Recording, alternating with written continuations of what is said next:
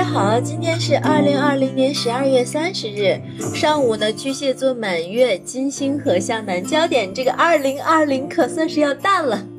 按我自己使用的容许度，冥王星 Pluto 在二十六日终于脱离了土星，土星走过来了。所以呢，去年、今年整个折腾到意识中的冥王星的东西，以后要我们在生活中逐渐显化出来。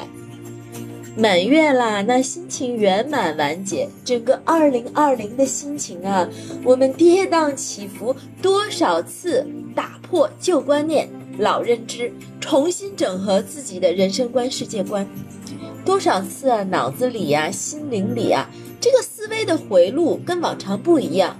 你看星象就知道，为什么猫主播一直在说宛若史诗，外面的世界。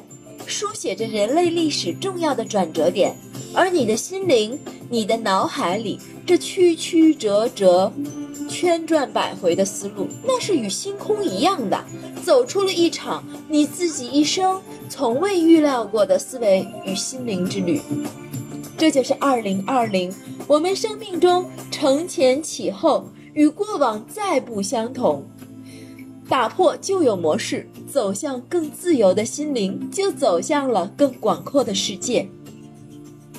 这么重要的时刻，我们要去做的事情，你告诉我能容易吗？想都知道不可能。那是心灵疏通之后，要去把心灵的成果展现到这个世界来，那必然是阻力大大的。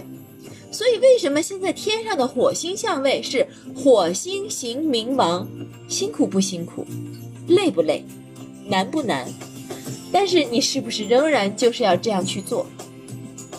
一月上旬，我们豁出去了，努力的做事情。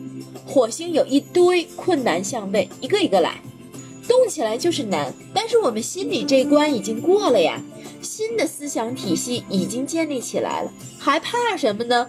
无所畏惧啊，往前 go ahead，亲爱的们，未来就在你自己手里，你想要的就去实现，你的人生价值就在你自己一言一行，如何过好这每一天的生命之中。